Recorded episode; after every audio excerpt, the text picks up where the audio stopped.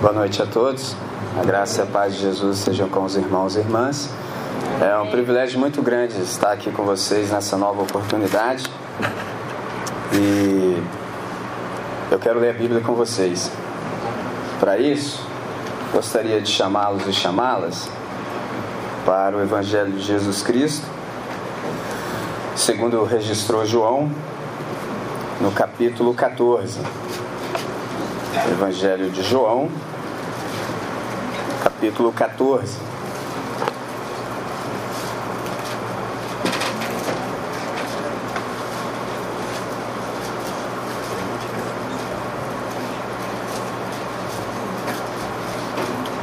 No Evangelho de João, no capítulo 14, eu começo a partir do verso 1 que diz assim: Não se turbe o vosso coração. Credes em Deus, crede também em mim. Na casa de meu pai há muitas moradas. Se assim não fora, eu vou-lhe teria dito, pois vou preparar-vos lugar. E quando eu for e vos preparar lugar, voltarei e vos receberei para mim mesmo, para que onde eu estou estejais vós também. E vós sabeis o caminho para onde eu vou. Disse-lhe Tomé: Senhor, não sabemos para onde vais. Como saber o caminho? Respondeu-lhe Jesus: Eu sou o caminho e a verdade e a vida. Ninguém vem ao Pai senão por mim. Vamos falar com Deus?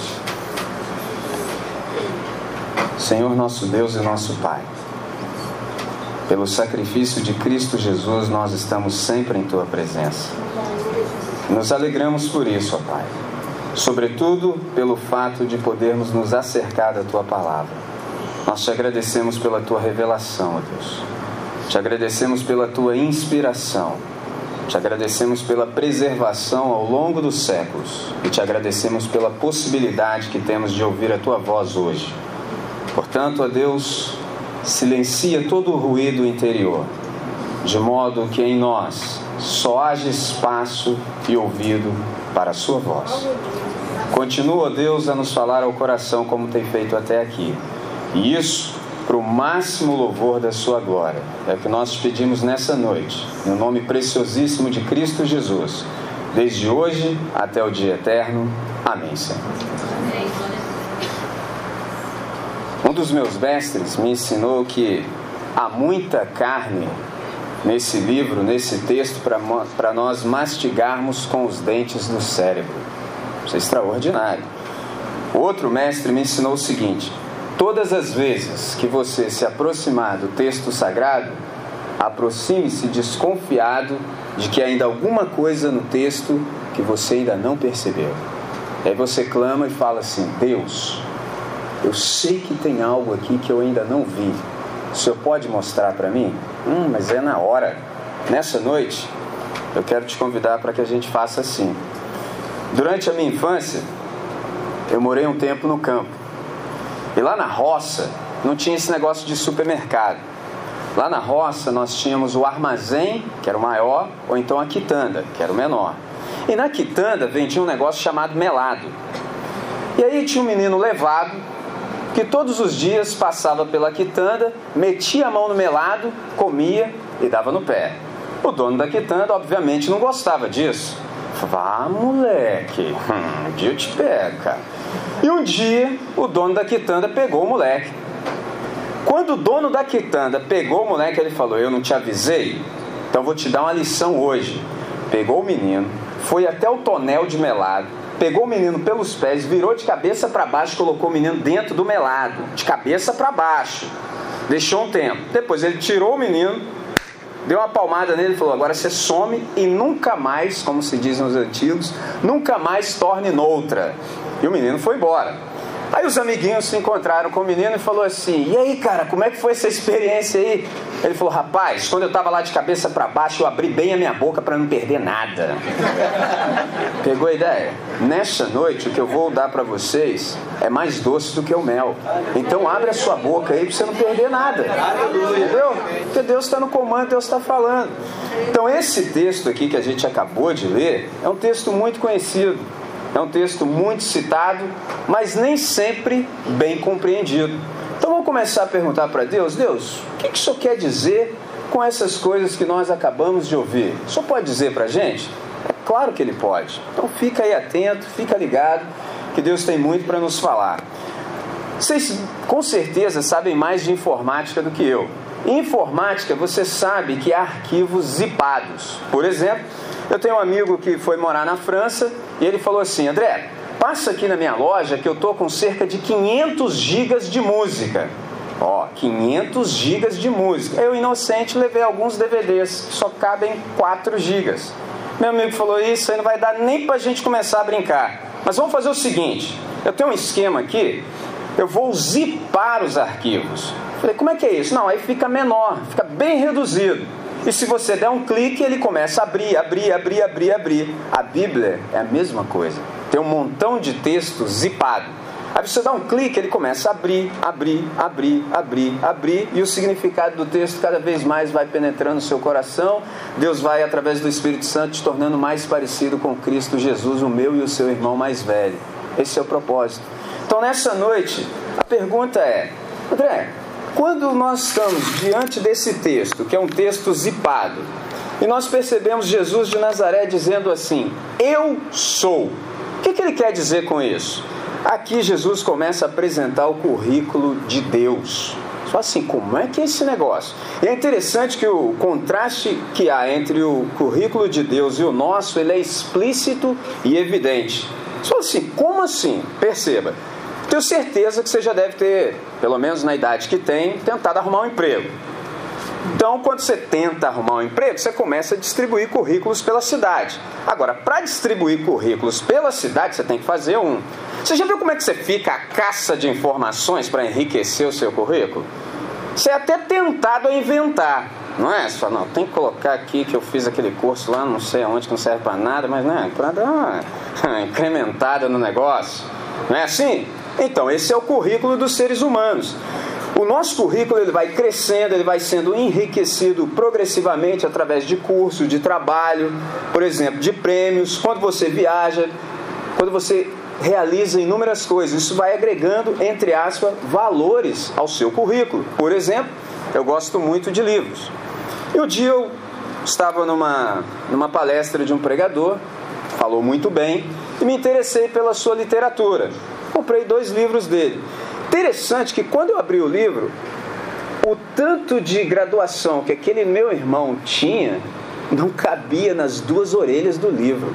Falei, caramba! E tem gente que coleciona títulos acadêmicos. Isso somos nós, seres humanos. Cada dia o nosso currículo aumenta. Aí quando nós comparamos, por exemplo, isso com Deus, ih, não chega nem perto. Por quê? Primeiro que Deus é incomparável. E em relação ao meu e o seu currículo e o de Deus, o interessante é o que de Deus está sempre pronto desde a eternidade. Por quê? Porque Deus é imutável. Então, o que há para se saber sobre Deus, o que ele já é, sempre foi. Então tá pronto. O nosso não. O nosso todo dia ele vai melhorando ou não, né? Ou não. Ou não. Tem gente que fica estagnado e aí não melhora em nada, pelo contrário, só retrocede. Mas bom seria que melhorasse. Mas o de Deus não é assim, ele está pronto desde a eternidade. Por exemplo, Deus não precisa ficar catando uma coisa ali e outra lá para encher o seu currículo e torná-lo, por exemplo, mais atraente. Não precisa, porque Deus é Deus. Ponto final. E é incomparável, porque se Deus pudesse comparar o currículo dele com o meu ou com o seu, ele já não era mais Deus. Quando fala Deus, Acabou. Não dá para comparar mais. Por exemplo, eu não sei se vocês já viram gente que faz lista. Aí a lista é assim: os 10 mais. Pode ser famoso, isso ou aquilo. Aí Jesus de Nazaré é o primeiro. Aí depois vem Buda, Maomé, Allan Kardec coisas do tipo. Tá errado esse negócio. Por quê? Porque Jesus de Nazaré, sendo Deus, ele não cabe em nenhuma lista. Porque se Jesus coubesse em uma lista, ou o pessoal que vem depois dele virou Deus, ou então ele desceu. Como ele é Deus, ele não cabe em lista nenhuma. Ponto. É incomparável.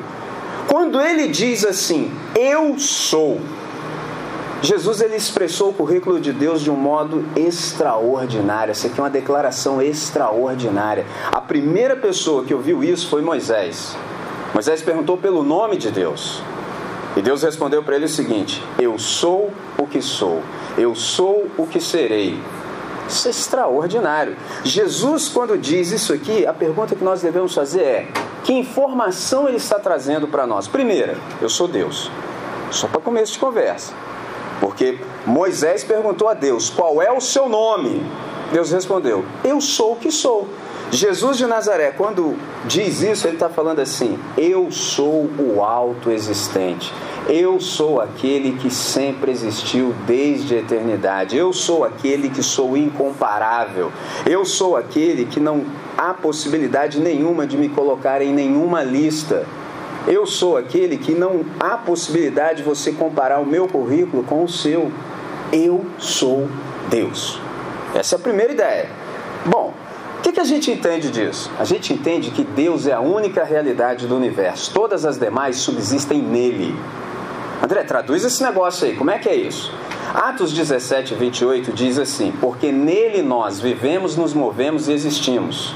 Nele quem? Em Deus. Imagina que Deus, imagina, isso não é possível, mas imagine que Deus fosse do tamanho dessa sala aqui. Eu e você estamos em Deus.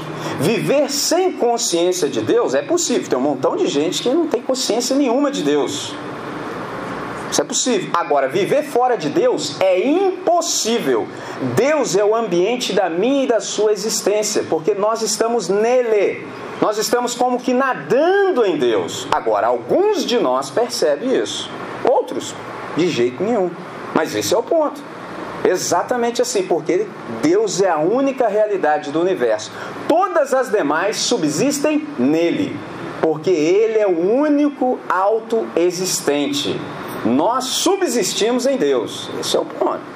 Então, ó, numa frasezinha, quando Jesus de Nazaré diz eu sou, ele está dizendo, eu sou atemporal, eu não estou sujeito à variação, eu não estou sujeito ao tempo. Isso é extraordinário.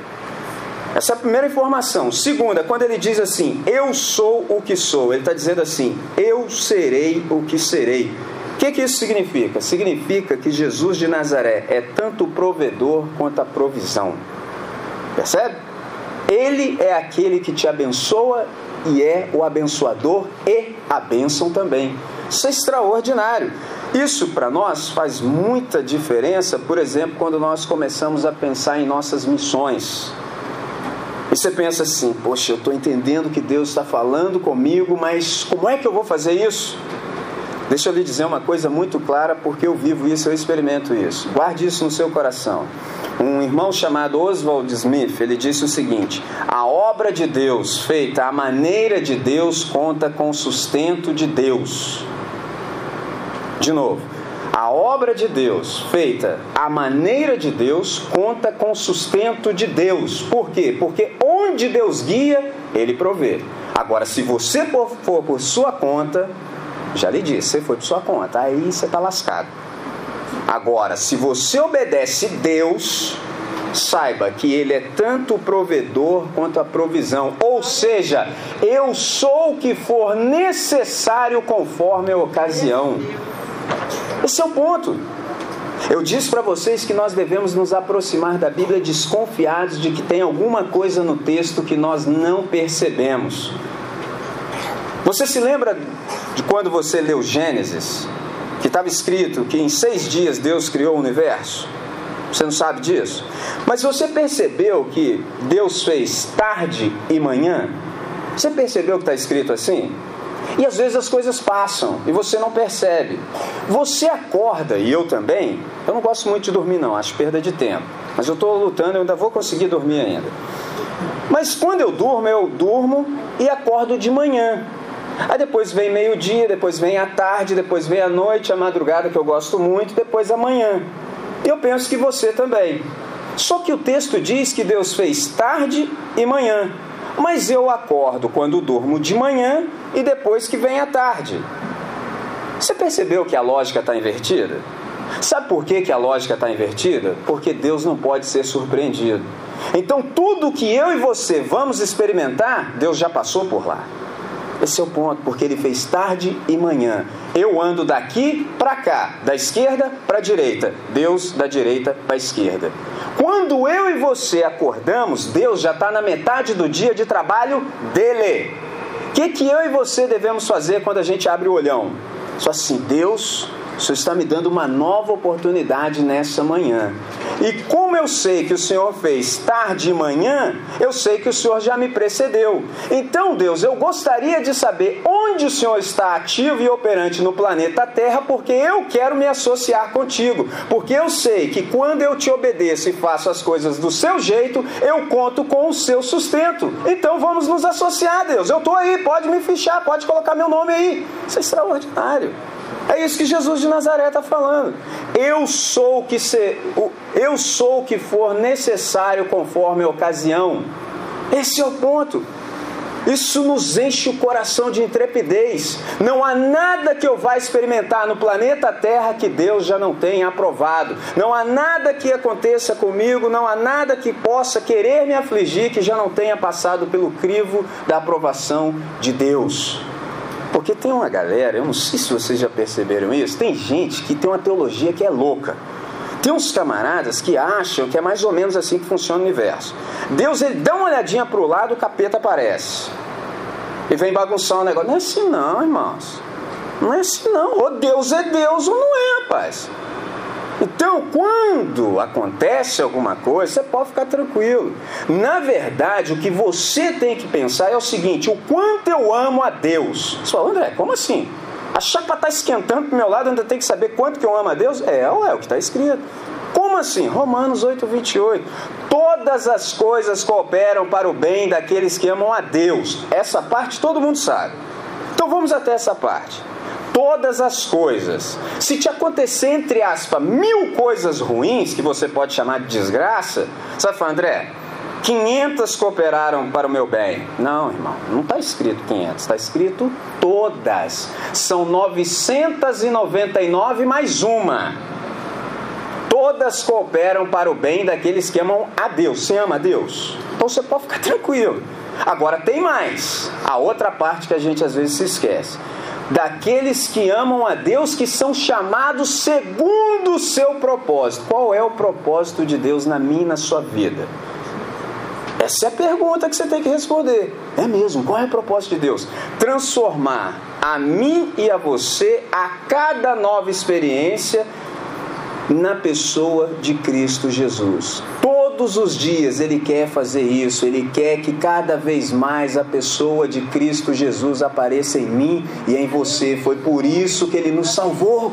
Essa é a maior bênção de todas. Você chegar ao ponto de ser confundido com Jesus de Nazaré. Só André, como é que é isso? Eu sou o que for necessário conforme a ocasião. Descanse em Deus, fica tranquilo. A única coisa que você tem que saber é quanto eu amo a Deus, porque se eu amo a Deus, eu estou dentro do esquema, eu estou dentro do negócio. Então nada vai me destruir, pelo contrário, eu vou sair desse negócio glorificando a Deus.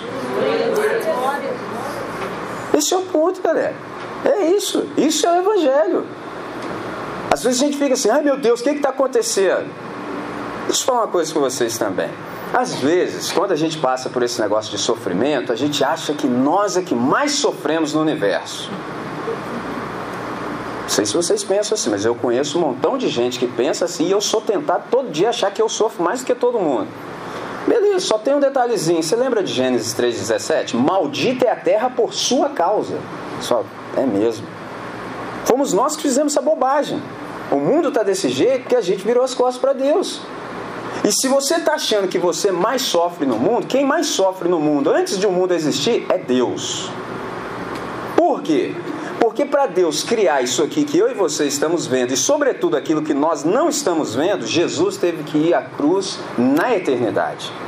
Antes que existisse luz, Deus disse: haja cruz, porque se Deus não tivesse sacrificado Cristo Jesus, não haveria possibilidade de criar nada, porque um Deus santo não pode carregar pecadores. Os anticorpos da santidade de Deus nos expeliriam.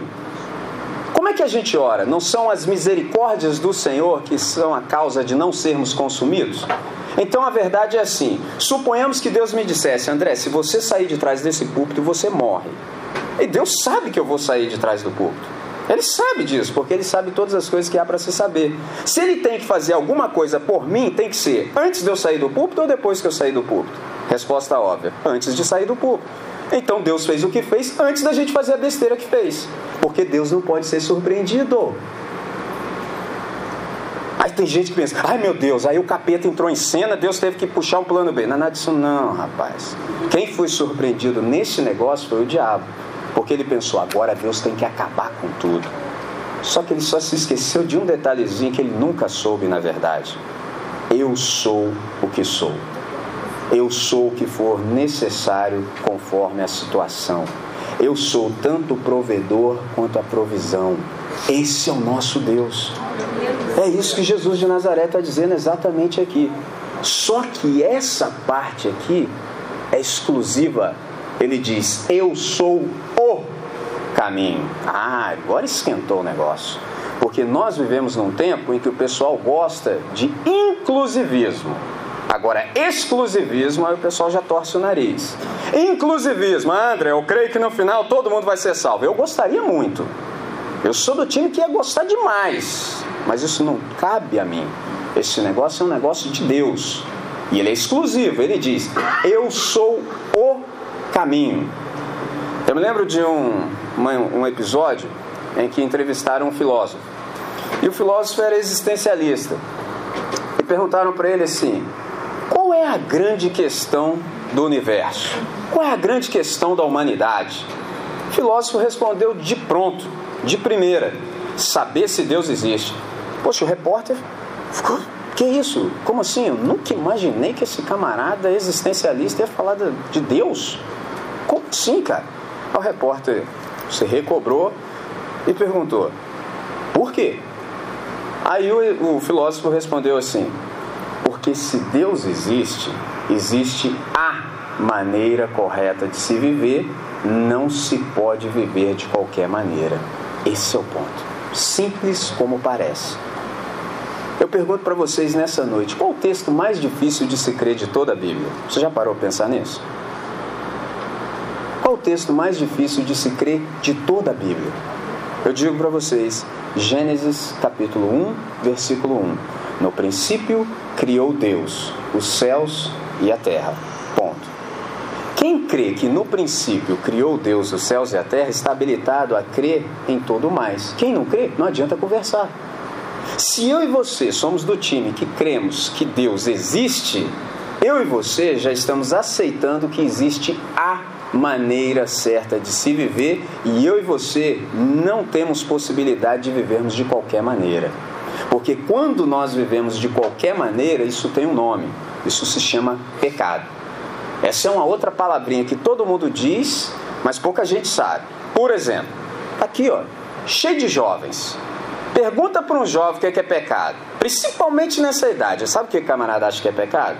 Ele acha que pecado é o que consta ou não na lista da igreja. Então, por exemplo, na lista da igreja tem um montão de não. Não, não, não. Aliás, só existe não na lista. É não, não, não. Aí o camarada começa a departamentalizar a vida dele. As coisas que pode, as coisas que não pode. O que é de Deus, o que não é de Deus. O camarada fica louco. Sabe por que, que ele fica louco? Por exemplo, hoje nós temos visitantes. Aí o camarada vai na outra igreja e lá a lista é diferente da igreja dele. Que por sinal é diferente da igreja do colega. Aí o maluco começa a ficar doido. Não, vou para aquela igreja. Não, vou para aquela. E o cara fica maluco. Irmãos, pecado não é o que consta ou não em uma lista. Não é isso. Pecado é quando você tenta viver desconsiderando a existência de Deus. Aí se arrumou um problemão, porque tudo que você pensar já está errado, quanto mais que você fizer. Esse é o ponto. Não é o que consta ou não em uma lista. Porque se na lista do vizinho for diferente, aí sua cabeça entra em parafuso. A questão é o que Deus pensa sobre isso, porque ele existe. Ele me fez, Ele me criou, Ele me resgatou, Ele é soberano, Ele é Deus. Pergunta para Ele. Mas o que é mais fácil? Mais fácil é te dar uma lista. Aí você fica ali dentro da lista. E morrendo de medo quando você rompe a lista, com medo de se encontrar por aí com o capitão do mato gospel. Manja o capitão do mato gospel? Aquele camarada que está sempre de espreita te procurando para ver se você está cumprindo ou não a lista? Que troço louco, rapaz. Você acha que Deus te chamou para isso? Você acha que Cristo Jesus foi à cruz do Calvário para isso? Para você ficar seguindo lista? Isso é loucura. Jesus foi à cruz do Calvário para que Deus te receba de volta. Para que Deus restabeleça o seu relacionamento entre Ele e você. Esse é o ponto. Problema é que ao longo do tempo nós vamos perdendo todas essas coisas. Por exemplo, às vezes tem gente que acha que o melhor pastor é o melhor psicólogo. Não tenho nada contra os psicólogos, meus amigos são psicólogos, só que eu sei a diferença entre um e outro. Você pergunta, André, qual é a diferença entre o pastor e o psicólogo? A diferença é que o psicólogo conversa com você e comigo para que eu e você nos sintamos bem conosco. Então você senta lá, conversa, conversa, conversa, e aí você fica bem consigo mesmo. Qual a diferença? O pastor conversa com você e comigo para que Deus se sinta bem conosco, porque o nosso problema é que Deus não está gostando do que a gente está fazendo. Esse é o problema. É só, opa, percebe? Pecado é quando você erra o alvo. Pecado é quando você tenta viver como se Deus não existisse. Qual o problema do pecado? O problema do pecado é que ele aliena e ele mata. André, onde está escrito isso? Romanos, por exemplo, no capítulo 3, no verso 23, está escrito assim: Pois todos pecaram e estão separados da glória de Deus. Romanos 6, 23 diz: Porque o salário do pecado é a morte, mas o dom gratuito de Deus é a vida eterna em Cristo Jesus, nosso Senhor. Qual o problema? O problema é que quando você tenta viver como se Deus não existisse, você trabalha todos os dias. Não tem feriado, não tem folga, não tem dia santo, não tem nada. Você trabalha todos os dias na companhia chamada Pecado SA. Tem em todo mundo. Todo mundo tem a Pecado SA e você trabalha todos os dias, não falta. E no final a sua recompensa é a morte. Esse é o problema do pecado. Esse é o problema daqueles que tentam viver como se Deus não existisse. Você vai se empenhar nesse negócio. Como, como eu aprendi quando eu era criança. Você vai fazer de com força, a vera. E no final, sabe qual é a sua recompensa? Você morre. Você, meu Deus do céu. Mas, como a gente está falando de coisas boas, de boas notícias, o texto diz assim: Mas o dom gratuito de Deus é a vida eterna em Cristo Jesus, nosso Senhor. E é Ele que diz: Eu sou o caminho, eu sou o caminho. Mas ele não para aí, ele continua dizendo: Eu sou o caminho e a verdade. Qual a grande questão? Eu me lembro de um sábio escreveu Provérbios no capítulo 14, o verso 12, quando ele diz: Há caminhos que ao homem parece direito, mas o fim deles são os caminhos de morte. Jesus de Nazaré diz: Eu sou o caminho exclusivo, eu sou a verdade. Você sabe que há muitos momentos da vida, há muitas circunstâncias que nos deixam perplexos e naquele momento a gente fica sem saber o que fazer. São muitas vozes no mundo. Por exemplo, até Gênesis capítulo 3 só tinha uma voz no mundo. Você já parou para pensar nisso? Só existia a voz de Deus. Agora não. Agora tem um montão de voz. Já viu quando você está sentado na celebração e fica a galera falando pra caramba?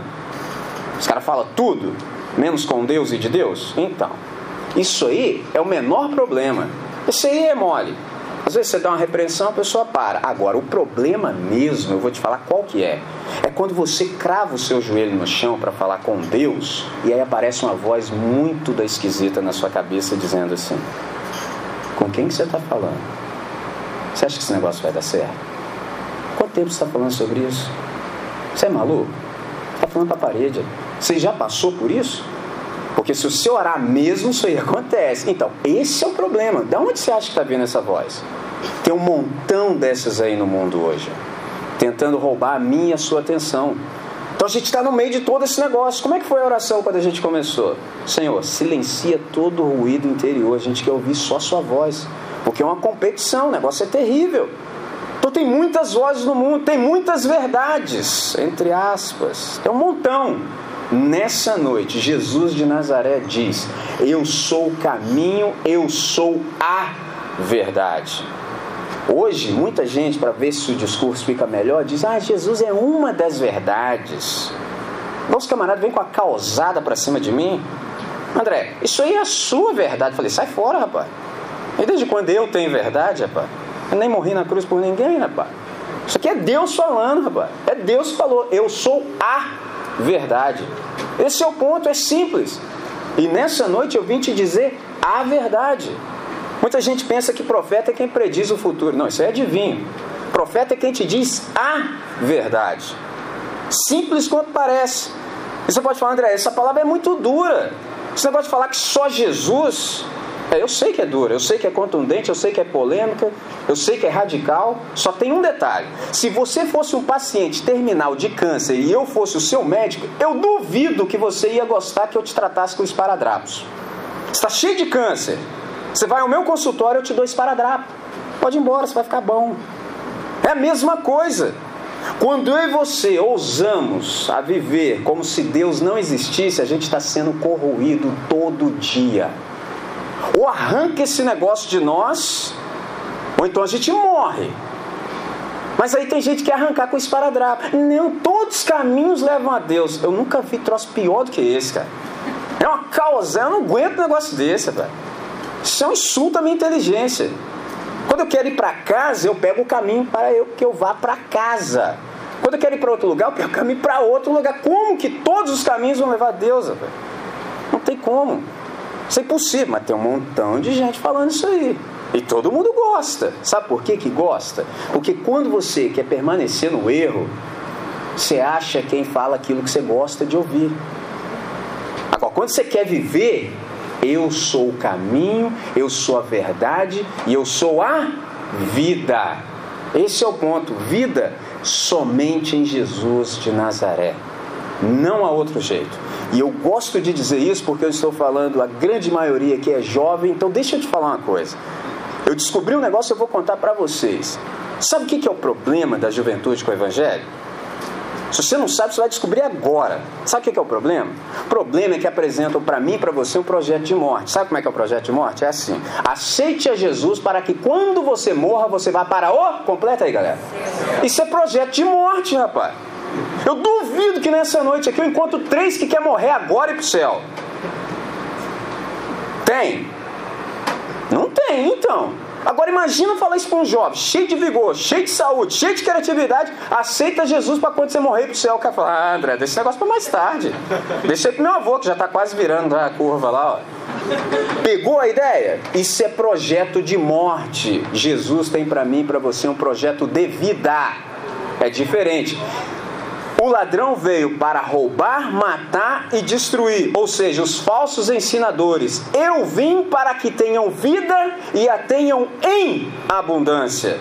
Ou seja, é uma vida que tem as características da eternidade, é a vida que eu e você podemos desfrutar no nosso relacionamento com Deus e começa a partir de agora e vai culminar na nova realidade que nós chamamos de céu.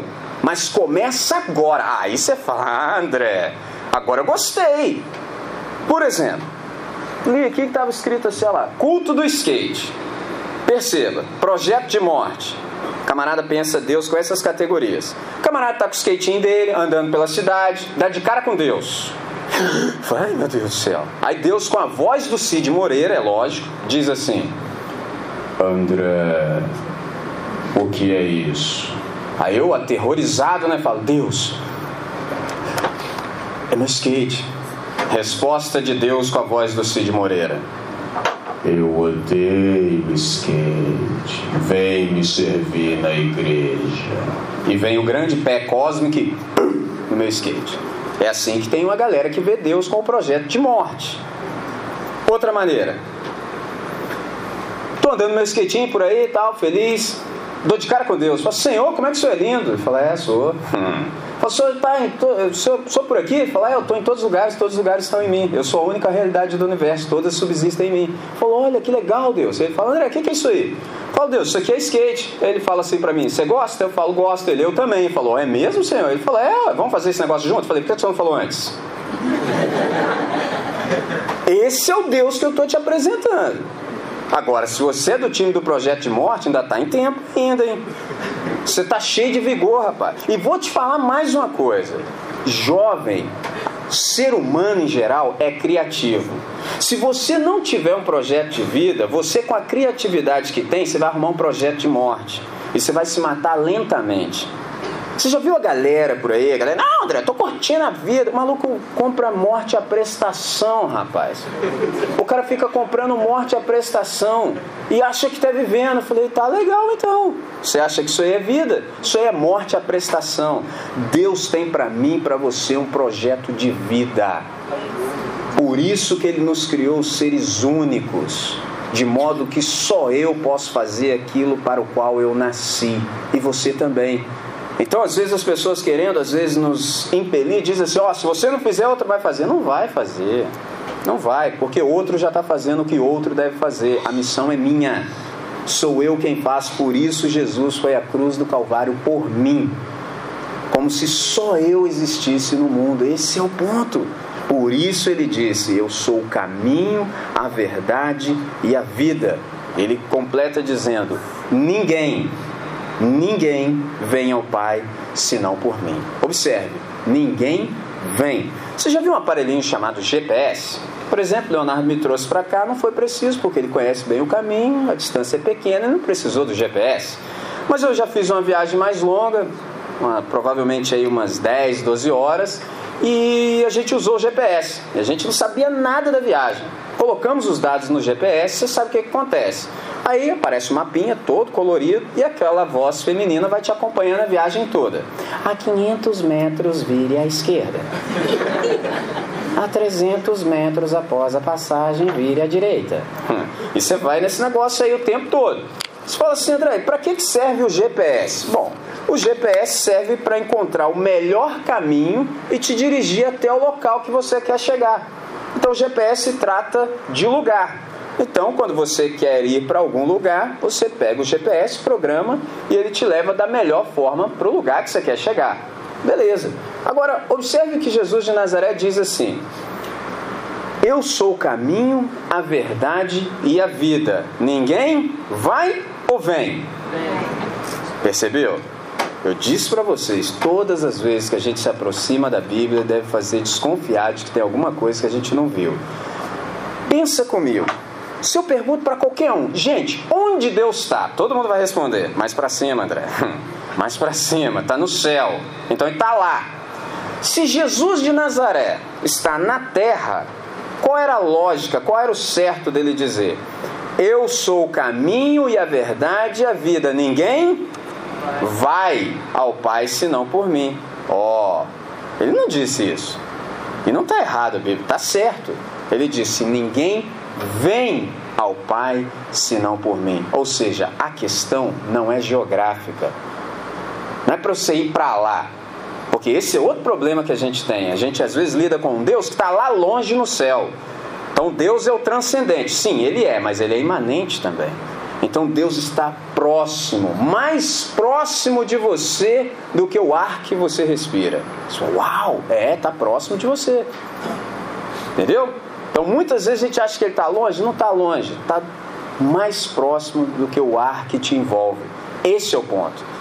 Deus está próximo daquele, por exemplo, que nessa noite, através da voz do seu espírito, reconhece e diz o seguinte: Deus, eu não sei. Eu não sei, Deus. Eu não sei mesmo. Deus, eu não tenho. Tenho condição nenhuma, Deus. Deus, eu não posso. Deus, eu estou sozinho. Deus, eu estou perdido.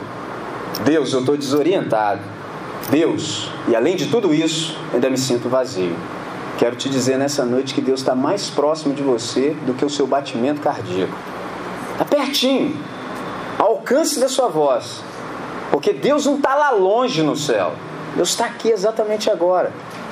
Esse é o ponto. Às vezes a gente diz que Deus está em todos os lugares. Não está errado, mas é melhor do que isso. Não é que Deus está em todos os lugares, é que todos os lugares é que estão na presença de Deus. Esse é que é o ponto. Quando você chegar lá, não é que Deus vai estar lá, é que lá já está na presença de Deus. Isso é maravilhoso. Não há como você fugir da presença do Senhor. Está mais próximo do que você imagina. Basta que você dê espaço para Deus. Então, se é assim, nessa noite você deve dizer assim: Deus, já que o Senhor é o caminho, a verdade e a vida, Deus, eu tenho companhia. Deus, eu posso vir. Deus, eu posso crer. Deus, eu posso viver e eu posso me relacionar contigo. É isso que eu quero. É isso que eu quero, Deus. Eu quero um projeto de vida, porque eu estou cheio de energia, eu estou cheio de criatividade e eu quero usar isso para o bem. Eu não quero me destruir. E eu sei que eu sou criativo. Se eu não tiver um projeto de vida, eu vou criar um projeto maligno e eu vou, eu vou me acabar, eu vou me arrasar. Esse é o ponto. Nessa noite, Jesus de Nazaré te diz: Eu sou o caminho, a verdade e a vida. Ninguém vem ao Pai senão por mim. Deus não nos abandonou, pelo contrário, Deus está nos chamando todos de volta. Deus quer se relacionar conosco e a maior prova, a evidência disso é a cruz do Calvário. Deus chama todos nós de volta. Todos nós, sem exceção. Há alguns momentos da vida em que nós nos perdemos. E a gente fica sem saber o que fazer depois disso. Talvez você se sinta assim nessa noite, falando assim: Deus, eu estou totalmente perdido, eu estou totalmente desorientado. Onde é que eu posso obter uma orientação confiável e segura nesse tempo? A questão não é onde, questão não é geográfica, a questão é pessoal. Você encontra em uma pessoa, em Jesus de Nazaré. E essa pessoa está mais próxima de você do que a sua sombra, do que o ar que você respira, do que o seu batimento do coração. Porque ele diz: Eu sou o caminho. Esse é o ponto. Em Jesus de Nazaré você encontra toda a direção segura. E todas as vezes que você precisar de uma direção, de uma informação, tem que vir de alguém confiável. Porque se não for confiável a pessoa, você desconfia. Permita-me ilustrar isso. Um dia desses, eu fui ao Rio de Janeiro num evento, fui em uma igreja lá na Barra da Tijuca. E aí alugamos uma van e o dono da van chamou um menino do Rio de Janeiro que conhecia muito bem o Rio para servir como nosso guia para apresentar o caminho.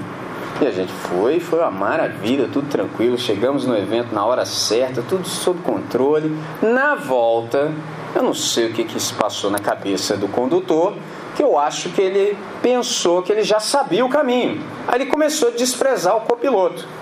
O copiloto dizia: vira para lá, cara. Não, cara, deixa comigo, rapaz. Tá tranquilo. Rapaz, o camarada conseguiu colocar a gente num lugar que eu olhava para um lado, olhava para o outro, falei: esse negócio não vai dar certo, cara. Lá pelas tantas, depois da gente passar três vezes no mesmo lugar, ele resolveu parar e pedir informação. Aí eu aprendi o que, que significa quando às vezes as donas de casa, mãe, assim, fala que o marido estava agarrado no balcão segurando. Aí a gente passou num bar, o cara tava assim, ó, derrotado pela manguaça. O cara tava lá, agarrado. Aí eu olhei aquela cena. Aí galera, aqui, por, por gentileza, o senhor poderia nos dizer como é que nós pegamos aqui a estrada, nós queremos ir a volta redonda? O camarada me responde nessa pegada aqui, irmãos, permitam-me. Não, parece ser isso, cara. Eu olhei aquilo assim, cara, eu falei, isso não vai dar certo, galera. O cara tava agarrado, ele tava derrotado mesmo. Não, eu, eu vou tentar traduzir, porque senão você não vai entender. Mas ele quis dizer mais ou menos assim: Não, você pega pra lá, gente, você pra cá. A última coisa que ele disse que a gente conseguiu entender foi: E quando vocês chegarem no churrasco, vocês me chamam. Eu falei, que isso, cara? Eu queria ir pra volta redonda, rapaz. O cara não entendeu nada. Ele não entendeu nada do que a gente falou e deu a informação e disse assim: e quando chegar no churrasco, me chama. Eu falei, mas que churrasco, cara? Você confia num camarada desse? Não dá para confiar. Mas nesse aqui, que é incomparável, dá. Eu sou o caminho. Eu sou a verdade e eu sou a vida.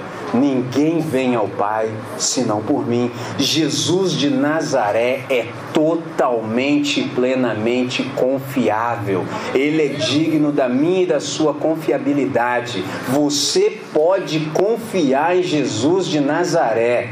E se você ainda tem dúvidas, deixa eu te falar uma coisa: se você não puder confiar em quem morreu na cruz no seu lugar, tenho que te informar, você não pode confiar em mais ninguém.